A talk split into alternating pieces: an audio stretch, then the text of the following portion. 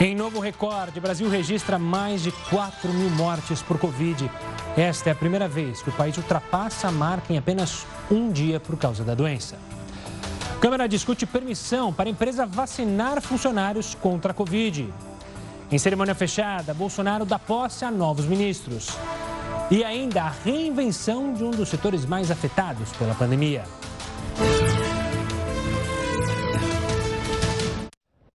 Boa noite, seja bem-vindo ao Jornal da Record News. Nós estamos também ao vivo pelo nosso canal do YouTube e na nossa página do Facebook. Os testes da vacina de Oxford em crianças foram suspensos enquanto órgãos reguladores europeus investigam uma possível ligação entre a vacina e a formação de coágulos sanguíneos em alguns adultos que receberam imunizante. As autoridades sanitárias estão em alerta. Tudo depois de o chefe da área de vacinas da Agência Europeia de Medicamentos dizer a um jornal italiano que existe uma relação entre os coágulos e o imunizante. Em seguida, a informação foi negada pela agência. O assunto ainda está sob investigação. Como precaução, os testes em crianças foram suspensos. Um porta-voz da Universidade de Oxford afirmou que não existe risco de segurança no estudo, mas é melhor esperar por informações dos órgãos reguladores do Reino Unido.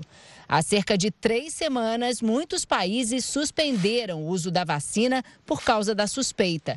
Mas França, Alemanha, Itália, Espanha, Holanda e Canadá voltaram a aplicar as doses com a recomendação de imunizar apenas pessoas com mais de 55 anos. Dinamarca e Noruega mantêm a proibição. Já o uso do imunizante em Portugal, no Reino Unido e no Brasil onde a vacina de Oxford é responsabilidade da Fiocruz, não tem nenhum tipo de restrição. A agência de medicamentos aqui da Europa informou que deve divulgar até quinta-feira um novo estudo sobre o caso. A agência investiga cerca de 14 mortes relacionadas a coágulos sanguíneos. Em todo o mundo, mais de 20 milhões de pessoas já receberam a vacina de Oxford. A Organização Mundial da Saúde também está investigando a possível relação com coágulos sanguíneos. Mas especialistas da entidade estão confiantes que os benefícios da vacina superam os possíveis riscos. A Fiocruz, responsável pela vacina no Brasil, afirmou que aguarda um posicionamento oficial da Agência Europeia e do laboratório AstraZeneca a respeito do assunto. Ou seja, por enquanto a vacinação por aqui continua. Nós convidamos a hematologista e também membro da Sociedade Brasileira de Hemostasia e Trombose, Tayana Mello. Doutora, uma boa noite, obrigado pela participação aqui conosco para falar sobre esse assunto que, obviamente, deixa as pessoas assustadas. Essa vacina de Oxford, é bom lembrar, tem uma questão política também envolvendo, afinal, ela é produzida no Reino Unido, é, a União Europeia aponta críticas a ela, a gente teve o Brexit, mas olhando apenas para a ciência, é possível é, descobrir se há de fato uma associação a essas mortes ou não? É possível a ciência conseguir comprovar ou não se a vacina é segura e se ela provoca esse tipo de trombose que já matou 14 pessoas? Boa noite, Gustavo. Boa noite, Gustavo e telespectadores. É um prazer estar aqui com você. É, realmente tem sido relatado casos de trombose na população vacinada da Europa. Lembrar que são casos, o número de casos é pequeno, né? cerca de 32 casos de trombose, né? em mais de 18 milhões de vacinados. Portanto, é um número pequeno dado a prevalência da trombose, né, que é de cerca de 1 para mil pessoas. Então, essa associação pode muito bem ser uma coisa casual, né, esporádica, e não a vacina ser a causa da trombose. Isso é muito importante a gente ter em mente. E, doutora, acho que para as pessoas também que querem entender por que, que a trombose mata, como ela age no corpo, para justamente causar, você mencionou, são 32 casos, mas 14 mortes foram confirmadas. É, como ela age no nosso corpo, uma trombose, para causar a morte de uma pessoa? Certo. A trombose, Gustavo, é a presença de coágulos de sangue em algum ponto da circulação sanguínea, ou artérias ou veias. O sangue ele é fluido, ele é um tecido líquido e se em algum momento ele vai solidificar, vai formar uma massa e obstruir a circulação sanguínea, né? E dependendo do local da trombose, ela pode ser fatal quando afeta órgãos nobres, como pulmão, cérebro. E doutora, a gente já teve algum histórico parecido com algum tipo de vacina ou até algum medicamento que possa causar uma trombose? Com relação a vacinas, eu, eu não, não me recordo, certo? Não me recordo e com todas as vacinas do, do já testadas para o coronavírus, né? A Oxford AstraZeneca foi a única que mostrou que tem relato aí desses casos de trombose. Lembrar que uma vacina é, causa, vai causar uma, uma reação imunológica, né? ativa o sistema imunológico e, teoricamente, pode estar tá, tá relacionada a, a, efeitos colaterais, certo? Mas é muito importante é, deixar claro que ainda se está estudando se realmente a vacina Oxford AstraZeneca tem realmente é a causa dessas tromboses, porque pode ser uma coisa eventual. O que chama atenção, Gustavo, desses casos de trombose é porque alguns deles ocorreram, é, atingiram pessoas mais jovens e afetaram sítios incomuns, tá? Porque 80% dos casos de trombose comete membro inferior. E algumas tromboses vistas aí relacionadas à vacina foram detectadas em sítio incomum, tipo trombose abdominal, trombose cerebral, e ocorreram em pessoas mais jovens. Então, esse fato está chamando atenção, mas ainda está sendo estudado. As agências regulatórias ainda não mostraram uma associação causal entre vacina e trombose. Temos que ter isso em mente, tem que estar tá muito bem explícito isso. Claro. E doutora, a trombose também está associada a casos relacionados à doença, à Covid-19. Isso é comprovado? É, como que age a doença provocar essa trombose, como você já mencionou? Bem lembrado, viu, Gustavo? Isso realmente é comprovado. O vírus, o coronavírus, ele é um vírus trombogênico. Ele afeta muito o tecido que circunda o vaso sanguíneo, chamado endotélio vascular. Ele leva a uma endotelite, uma inflamação do vaso sanguíneo com risco de trombose. Esse último ano de epidemia, o número de casos de trombose aumentou muito.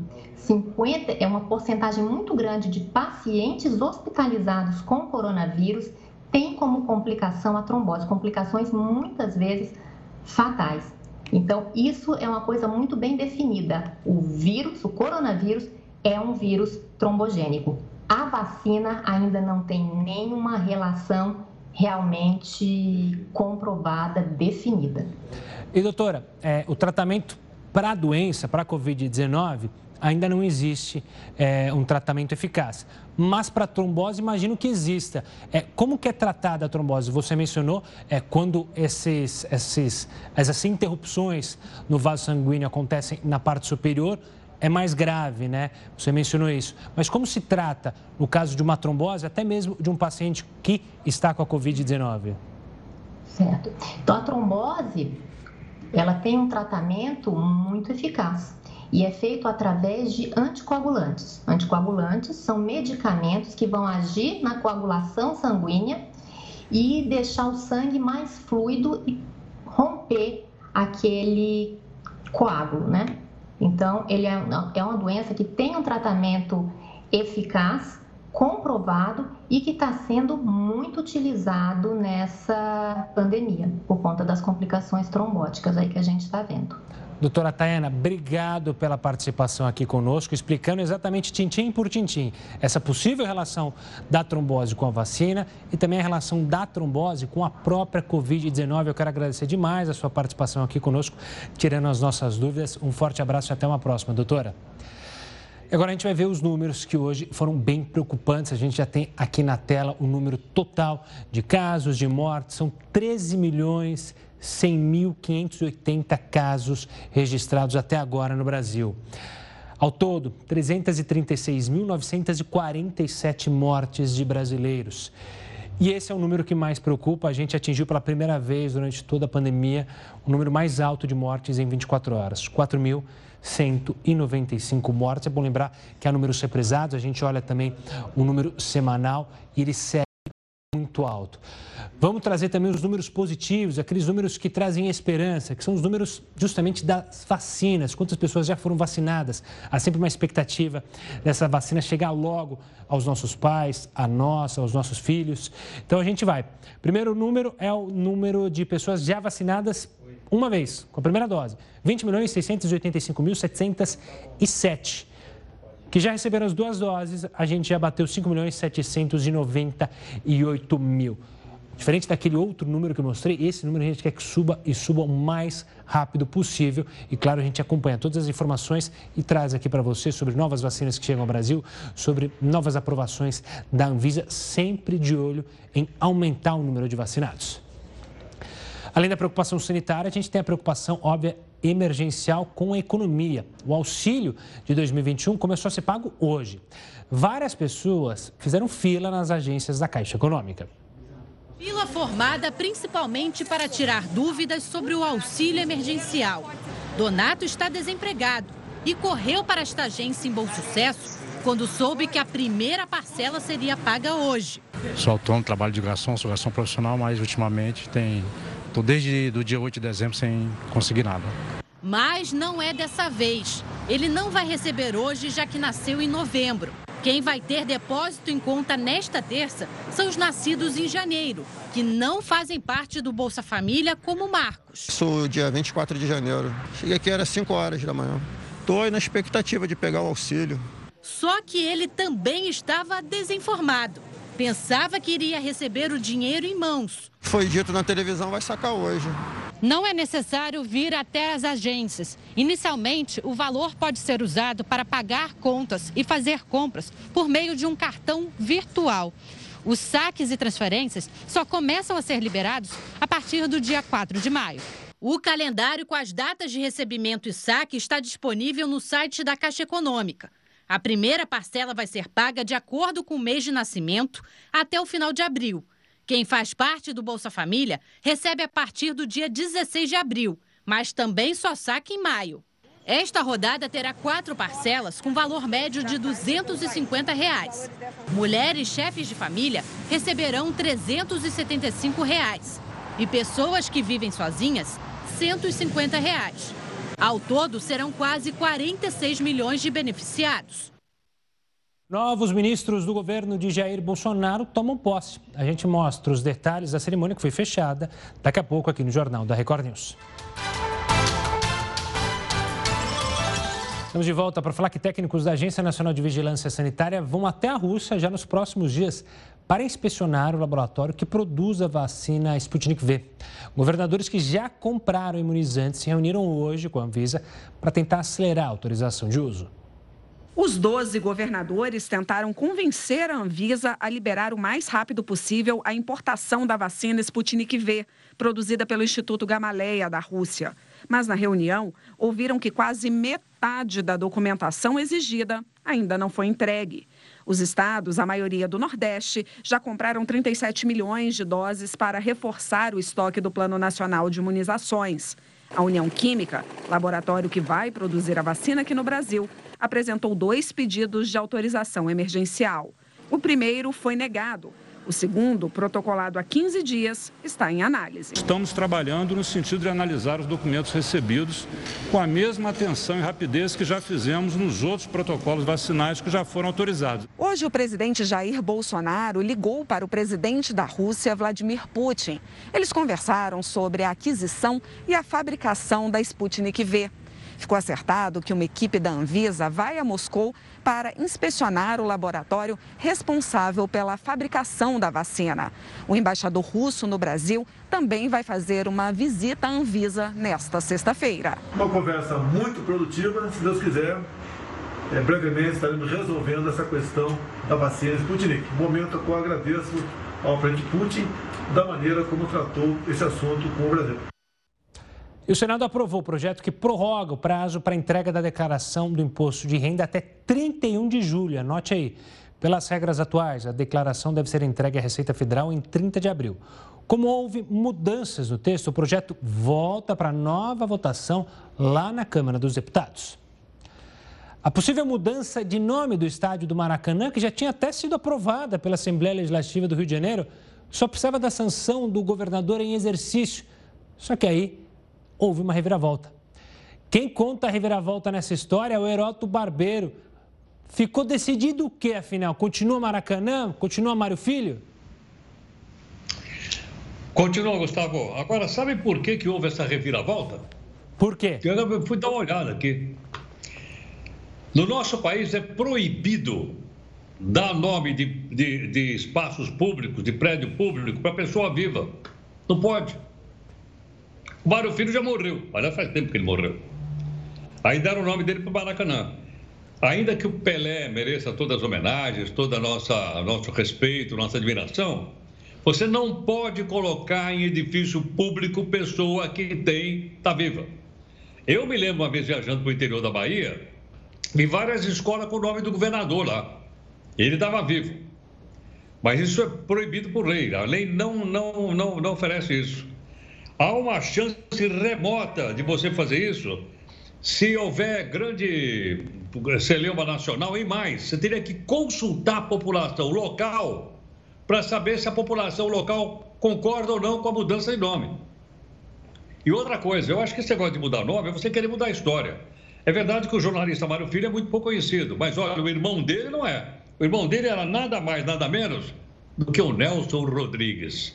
Todo mundo já ouviu falar do Bonitinha Mais Ordinária, é, de autoria do Nelson Rodrigues, entre outras coisas, um jornalista muito famoso do Rio de Janeiro.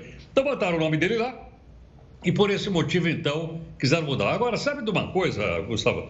Talvez até por uma questão de justiça, não, não vão mudar.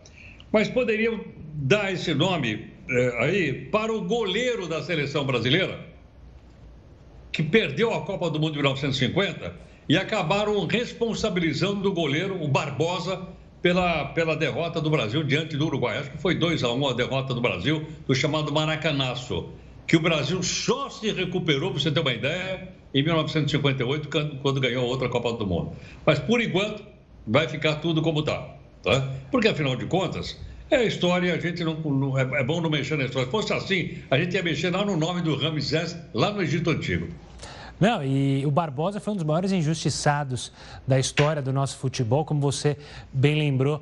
E o nosso editor, é, o Vinícius lembra, né? Tem o Estádio Rei Pelé lá nas Alagoas, que também chama, é, que chama Estádio Rei Pelé, né? Também seria se hoje mudassem o nome do Mário Filho. Mas é impressionante como no futebol muda-se as coisas, né? Eu lembro que a seleção brasileira, depois dessa final da Copa que você mencionou, jogava de branco aposentaram o branco e nunca mais usaram o branco por causa de uma superstição que o branco não dava sorte. Então acabaram com o branco. O Brasil só fez camisas brancas da seleção comemorativas. Coisas do futebol.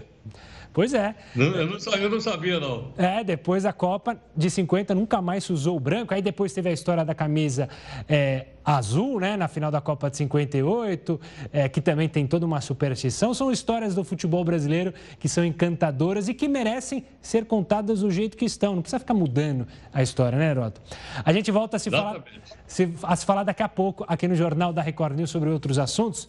Agora a gente volta para Brasília porque a Câmara dos Deputados aprovou agora há pouco o texto base do projeto que autoriza empresas privadas a comprarem vacinas contra a Covid para imunizar os funcionários. O repórter Alessandro Saturno tem mais informações. Boa noite, Alessandro.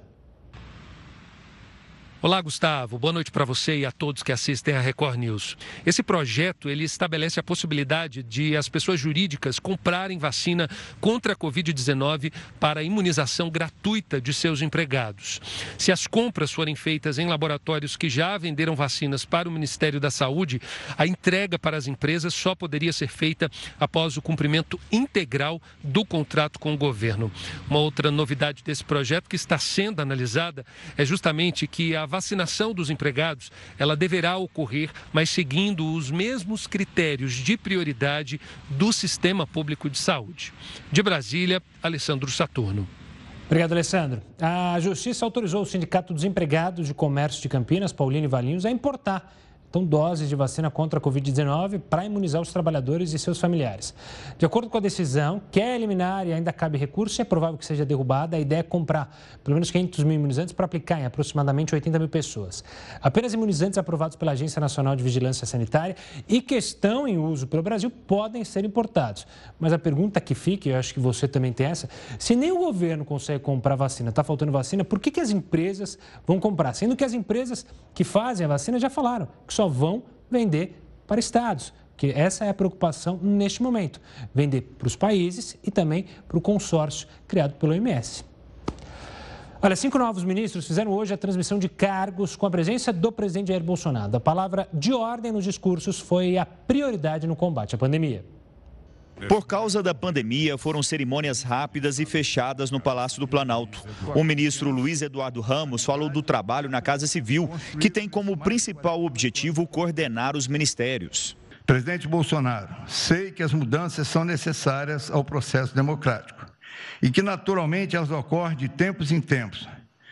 Também sei que o senhor tem buscado torná-las oportunas e proativas.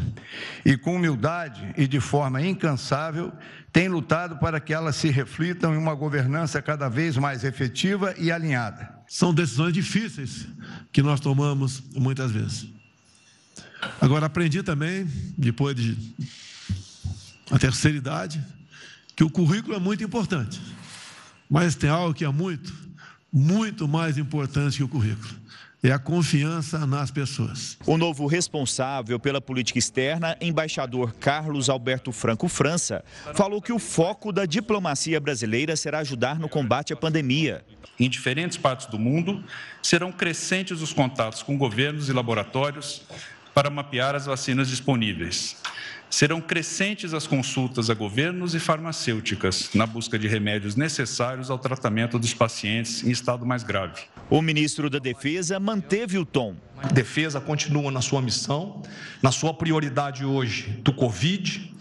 A defesa já vinha auxiliando, já tem auxiliado, é um trabalho que continua, não tem nada de novo no que está sendo feito.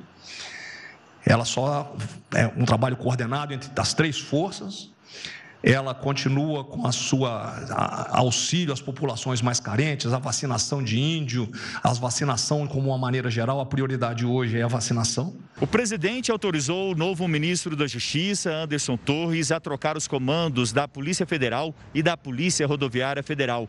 Os substitutos foram definidos após uma reunião entre o ministro e o presidente no fim da tarde aqui no Palácio do Planalto. O delegado Paulo Maiorino vai assumir a direção geral da PF E o inspetor Silvinei Vasques o comando da PRF. Bolsonaro disse hoje que as mudanças são normais. É natural as mudanças. E a gente sabe que você, todas as mudanças que efetuará no seu ministério, é para melhor adequá-lo ao objetivo ao qual você traçou.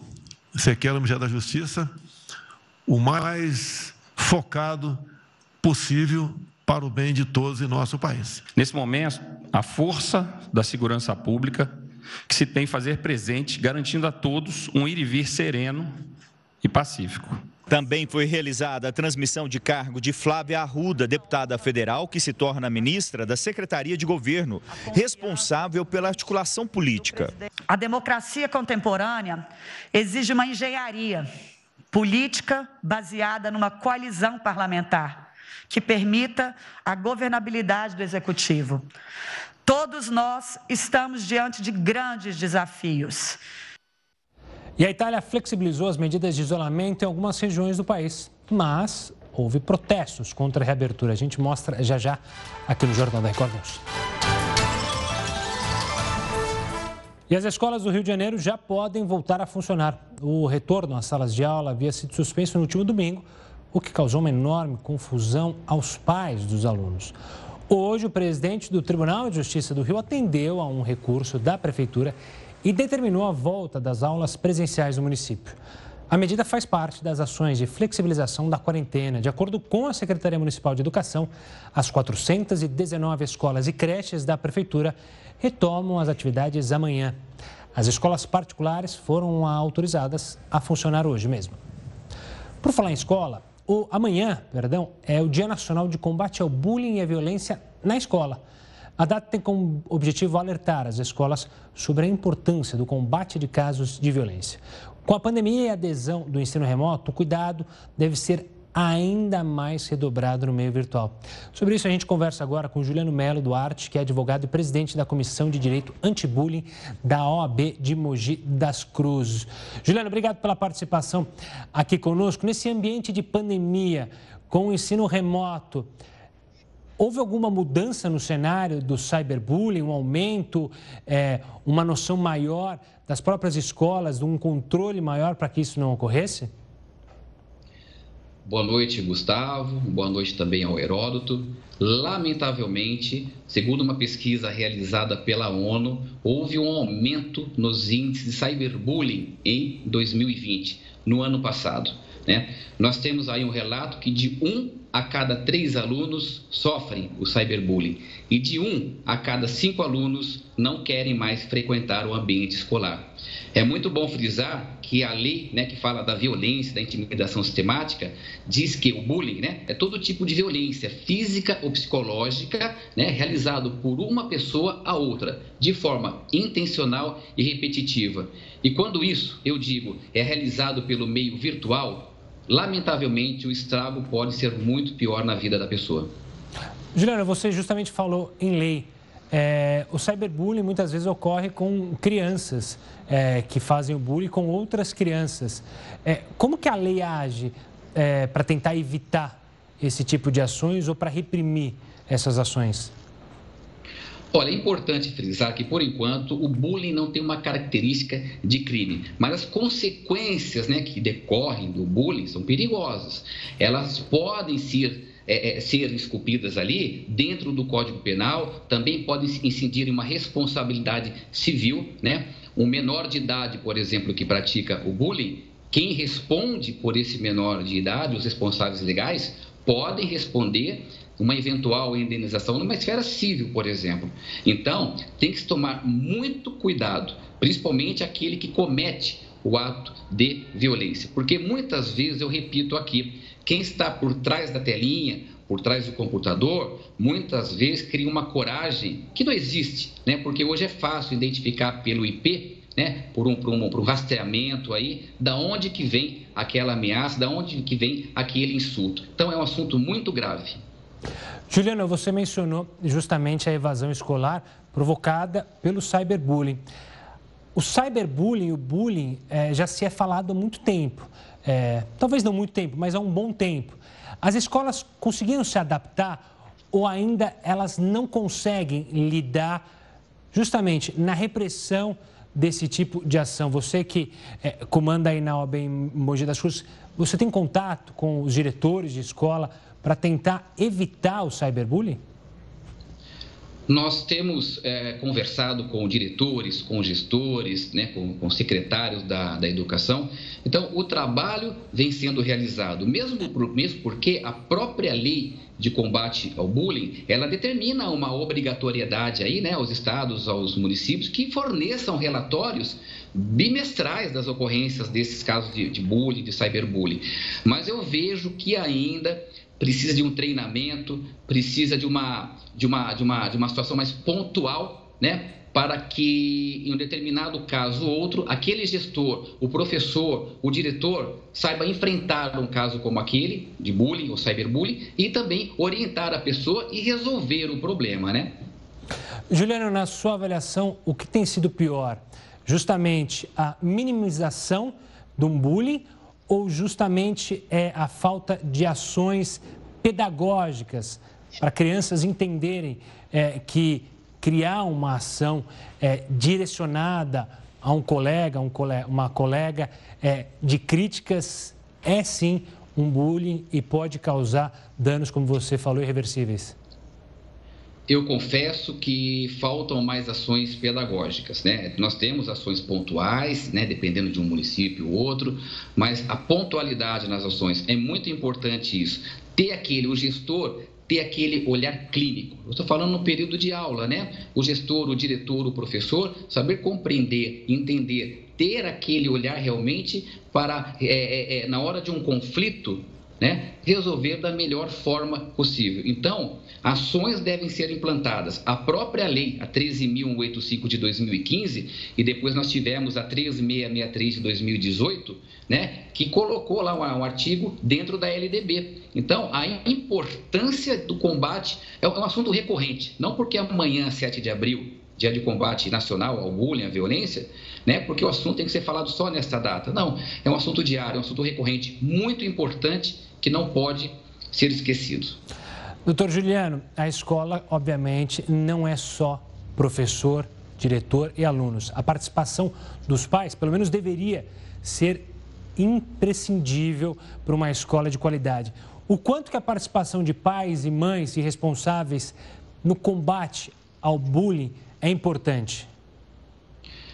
É fundamental, é fundamental. Eu digo aí que é um conjunto de fatores, né? Gestores, educadores, diretores, enfim, pais, responsáveis legais, entender e compreender né, é, é, o, a prática de um determinado ato que vai violar ali a dignidade da pessoa humana, né, consagrada ali no artigo 5 da Carta Maior da Constituição Federal, né, isso traz muito estrago à pessoa. Então, os pais, os gestores têm que entender realmente que ações devem ser praticadas. Então, toda a sociedade acaba sendo envolvida nesse assunto. Porque a, quando se fala do bullying, o bullying não se restringe so, somente à escola, né, ao ambiente escolar. Nós temos o cyberbullying, nós temos outras esferas do bullying, bullying familiar, agora na época de pandemia também, que nós não podemos deixar de lado. Né? Então, temos que tomar muito cuidado, que é um assunto muito sério, repito, recorrente. Doutor Juliano Melo, obrigado pela participação aqui conosco, participando para falar do cyberbullying, do dia de combate nacional ao bullying. Obrigado e até uma próxima, doutor. Vamos para Salvador, porque lá está faltando vacina contra o coronavírus. Na cidade tem hoje apenas a reserva para aplicar a segunda dose. O dia começou com grandes filas em busca da vacina em Salvador. O baixo estoque acabou reduzindo o horário de atendimento. Idosos com 62 anos ou mais receberam as doses apenas pela manhã. E em alguns pontos de vacinação, ainda tinha muita gente esperando quando chegou a notícia de que a imunização não ia prosseguir. Algumas pessoas tentaram bloquear o trânsito para protestar. Eu não vou sair daqui sem vacinar, porque ontem eu vim, cheguei aqui, ia dar quatro horas, já tinha encerrado. Seu Antônio foi orientado a voltar outro dia. Ele é transplantado do fígado e não pode enfrentar uma espera tão longa na fila. Chega na hora de se vacinar, não tem o horário, não adiantou eu me guardar, ficar preso numa roça, sem poder ir para lugar nenhum. O motivo para a falta das vacinas, segundo a Secretaria de Saúde do município, é que a quantidade de doses enviadas pelo governo federal ainda é insuficiente. De acordo com a pasta, já havia a previsão de término das doses para hoje. Por isso, a vacinação foi programada até o meio-dia. A capital ainda tem 40 mil doses em estoque que estão destinadas para a segunda aplicação. Questionado, o Ministério da Saúde respondeu que um novo lote de vacinas será enviado a Salvador na quinta-feira. O mundo também sofre com a falta de vacinas contra a Covid-19. No ritmo atual, seriam necessários três anos para imunizar a população mundial. Até o início de abril, cerca de 565 milhões de doses foram administradas, o equivalente a só 7,2% da população mundial. Epidemiologistas sugerem que, para conter a imunidade coletiva, deve-se vacinar entre 70% e 90% da população. De acordo com a Economist Intelligence Unit, acredita-se que, que os países de média e baixa renda conseguirão imunizar a maior parte de seus cidadãos apenas em meados de 2023. Vamos falar mais uma vez com o Heraldo Barbeiro, porque com o aval do presidente Jair Bolsonaro, o novo ministro da Justiça vai trocar o comando da Polícia Federal. Herói, toda vez que troca o ministro da Justiça, também tem que trocar o diretor-geral da PF? Virou regra? Não, não necessariamente. Ele não precisaria ser trocado, não. Ele poderia ser deixado lá. Agora você vai dizer, mas não seria bom que trocasse de repente? Eu vou citar um exemplo aqui, Gustavo, que eu acho que todo mundo conhece. Eu acho que uma boa parte do, pessoal que acompanha o jornal assistiu o filme O Poderoso Chefão. Você lembra ou não? Com Marlon Brando. Sim, claro, filmaço. Exatamente. O chefe do FBI, que é a Polícia Federal lá, era o J. Edgar Hoover. Sabe quantos anos esse homem foi chefe da Polícia Federal Americana? 38 anos. 38. Aqui no Brasil, o chefe da Polícia Federal não fica dois. Um fica um, fica três, um fica quatro. Quer dizer, há uma mudança assim sistemática. E eu estava olhando, assim, por que será que uma coisa é tão diferente de outra? É pelo seguinte, porque lá nos Estados Unidos, o cara fica se ele for bom, se ele for aprovado, se ele for avaliado, aí ele fica. Ficou 38 anos. Qualquer filme de gangster aí fala o nome dele, J. Edgar Hoover. O cara ficou 38 anos lá. Agora aqui não. Aqui é o seguinte, aqui são aquelas conveniências políticas. Todo mundo quer ser chefe da Polícia Federal. E não é todo mundo que pode, não. Só o pessoal que é delegado da classe especial. Quem não é delegado de classe especial não pode ser chefe da Polícia Federal, não pode ser escolhido. Aí eu fui olhar o seguinte, bom, dá prestígio, tudo mais, aparece na mídia, sai aqui no jornal da Record News, essa coisa toda, é, não é? Uhum. Quanto é que é o salário? Foi o salário, vai ver que é por causa do salário. O salário, considerando aí a turma em Brasília, até que não é tão alto. É um salário de 20 mil reais mensais, mas começa com 20 mil reais mensais, mais ou menos. Então, veja bem, não chega nem aos pés de um ministro do Supremo Tribunal Federal, que além de ganhar aqueles 30 então, 38, 39, tem aquele carrão, tem aquela coisa toda, viagem de jatinho, tudo mais. Mas eu acho que né, dá um prestígio da mídia, só pode ser isso. Não vejo outra alternativa para trocarem tanto o chefe da Polícia Federal. Poderia ser uma pessoa que fosse técnica, que está saindo bem, está comandando esse pessoal de uma maneira ótima. Aí fica, mas não dá muda, são questões políticas. E outra coisa que eu queria lembrar eh, rapidamente, Gustavo: quando você tem 10 pessoas querendo cargo e você nomeia um, você arruma um amigo e nove inimigos. Pois é. Veremos até onde vai essa briga e essas mudanças. Herói, daqui a pouco a gente volta para se falar mais um pouquinho aqui no Jornal da Record News. Agora a gente fala da Itália, que relaxou as medidas de restrição para 40% da população do país. Agora, nove das 20 regiões continuam na fase vermelha. E teve protesto pedindo a reabertura. Manifestantes foram ao parlamento italiano em Roma para pedir o fim dos bloqueios. A maior parte são donos de bares e restaurantes. Esses estabelecimentos continuam fechados até pelo menos o final deste mês. Um policial ficou ferido e sete pessoas foram detidas. Das restrições, o país aposta na vacinação. 13% da população recebeu pelo menos uma dose da vacina. O percentual é o mesmo da Espanha. O governo espanhol afirmou que está acelerando a imunização. A meta é vacinar mais da metade dos habitantes até o final de julho. Na França, longas filas se formaram no posto de vacinação montado no Stade de France, na região metropolitana de Paris. O objetivo é aplicar 10 mil doses por semana na arena. E daqui a pouco a gente vai falar do setor de turismo, que se reinventa cada dia mais com novos roteiros de viagens sem sair de casa. Daqui a pouco a gente te mostra todos os detalhes aqui no Jornal da Record News. Mais de 25 mil carros foram roubados em São Paulo. O Heroto vai explicar para a gente como é que fica o IPVA, hein, Heroto? Olha, uh, Gustavo, estava olhando, eu andei pegando essa notícia aqui eu dei uma olhadinha no site da Secretaria da Fazenda do Governo de São Paulo. É uma lei estadual, mas eu acho que vale para todo o Brasil. Quer dizer, os outros estados da Federação Brasileira também eu acho que deveriam olhar.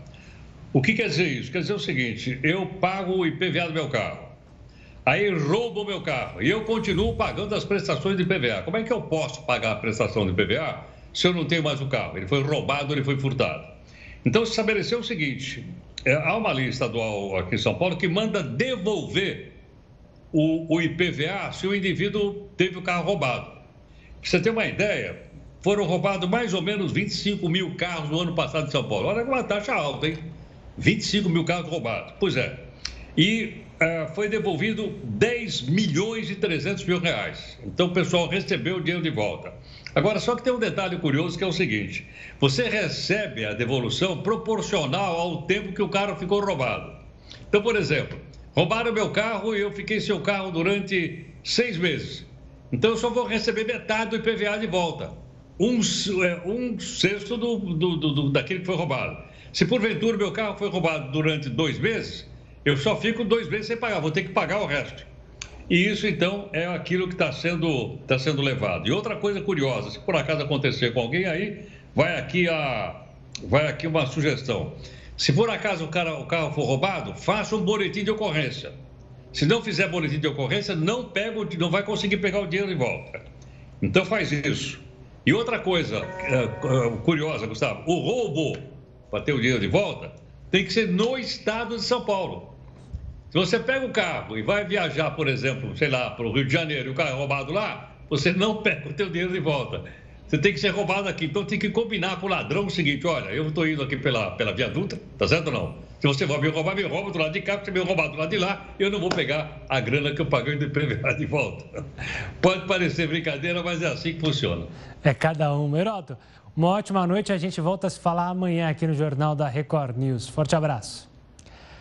Vamos falar agora do presidente dos Estados Unidos, Joe Biden. Ele vai antecipar a vacinação no país mais uma vez. Agora, todos os norte-americanos adultos vão poder tomar vacina a partir já do dia 19 de abril, duas semanas antes do prazo previsto.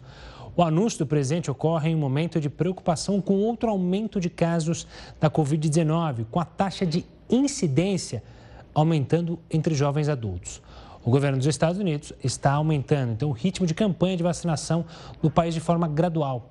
A meta de Joe Biden é imunizar 200 milhões de americanos já até o final de abril. Começou hoje a testagem para a Covid-19 em crianças e adolescentes com idade entre 2 e 18 anos em Goiânia. Os exames são feitos em um drive-thru e tudo de graça. Só será possível fazer o teste gratuito quem estiver regularmente matriculado em uma escola e é preciso estar acompanhado dos pais ou responsáveis.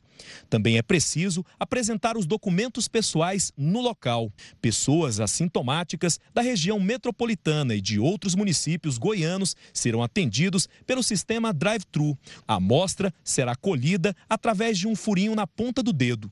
O resultado é rápido e deve ser liberado em cerca de 20 minutos. Caso o paciente teste positivo, a pessoa será encaminhada para outra triagem para que seja feito um novo teste, nesse caso, por meio do cotonete. Essa médica explica a importância do exame da Covid-19 ser feito em crianças e adolescentes. Vários estudos têm mostrado que nessas faixas etárias a doença pode cursar de forma assintomática. Então, hoje, de fato, nós não conhecemos quantos das nossas crianças e adolescentes de 2 a 18 anos já tiveram contato com o vírus SARS-CoV-2 que causa Covid-19. Daí a importância desse inquérito.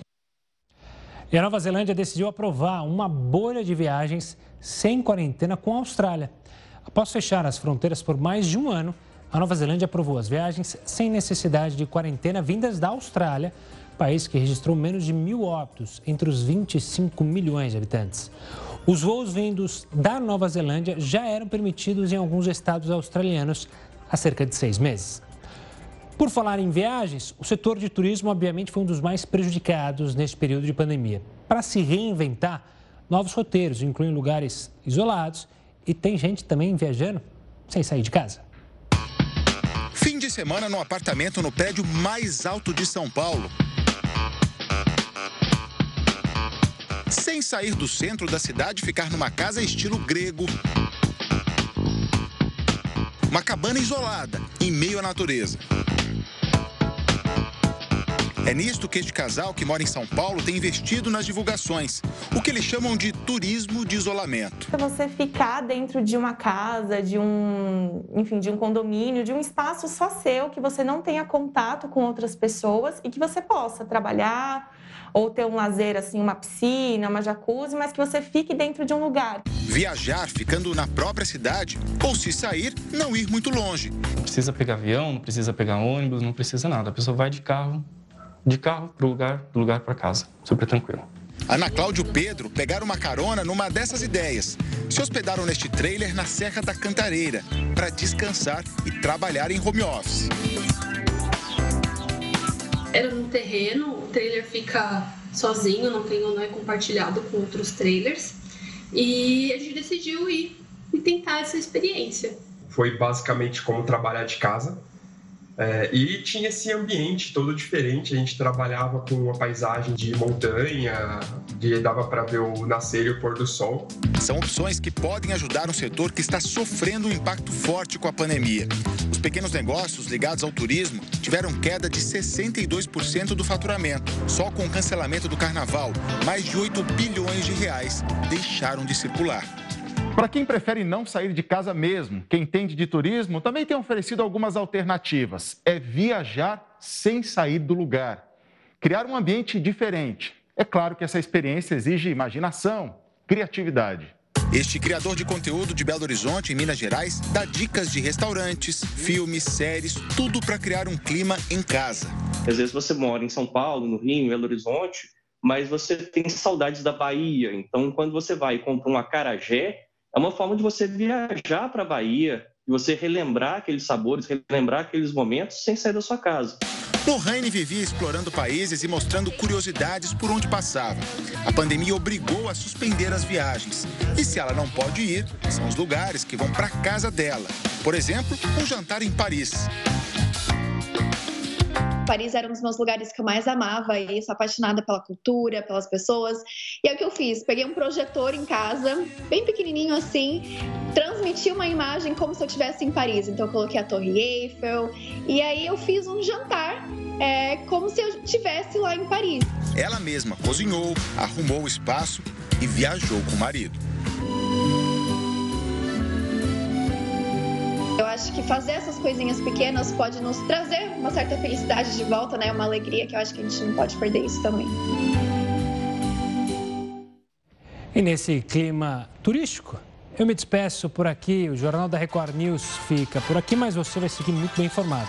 Agora com o News das 10 e a Manuela Caiado. Tchau, tchau.